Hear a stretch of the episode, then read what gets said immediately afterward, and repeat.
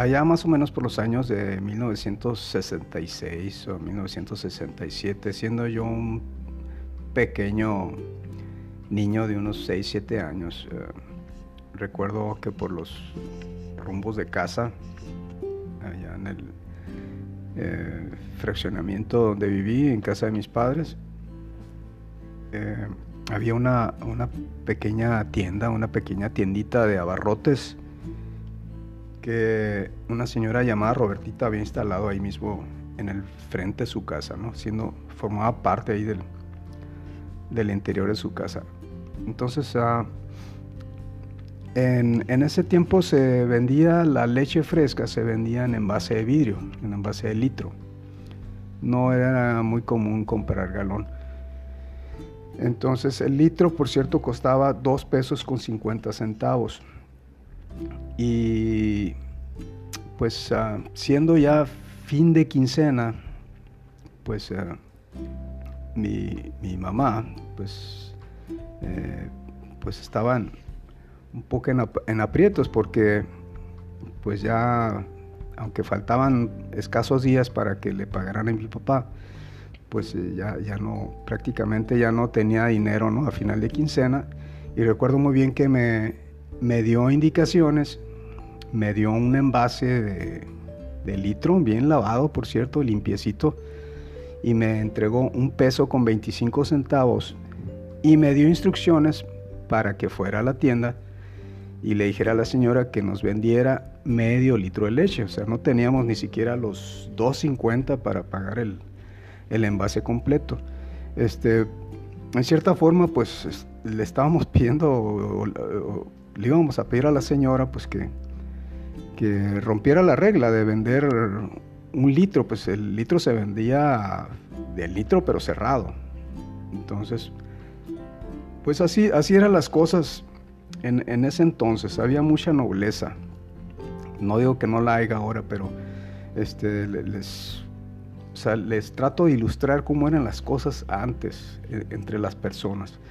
Así pues, siendo yo el, mayor ahí de mis, de mis pequeños hermanos, pues me tocaba ir al mandado y en este caso pues ya casi por cerrar la tienda, eran como las 7, 8 de la noche, eh, pues ya me dan las instrucciones mi mamá, llego a la, a la tiendita y le digo a la señora que se llamaba Robertita, como les digo, y le dije, bueno, pues dice mi mamá que si nos vende medio litro de leche. Entonces ya le puse el, el envase limpiecito en el mostrador y le di el, 1.25. Entonces la señora pues se me quedó mirando así con mucha ternura, ¿no? Entonces se le quedó viendo el envase y ya volteó a ver a su esposa y le dijo, mira, dice, pues hasta el, eh, hasta el envase ya trae bien lavado, dice. Y pues bueno, ¿no? Bueno, entonces eh, accedieron muy amablemente eh, la señora y vació medio litro de leche en, el envase que yo mismo había llevado.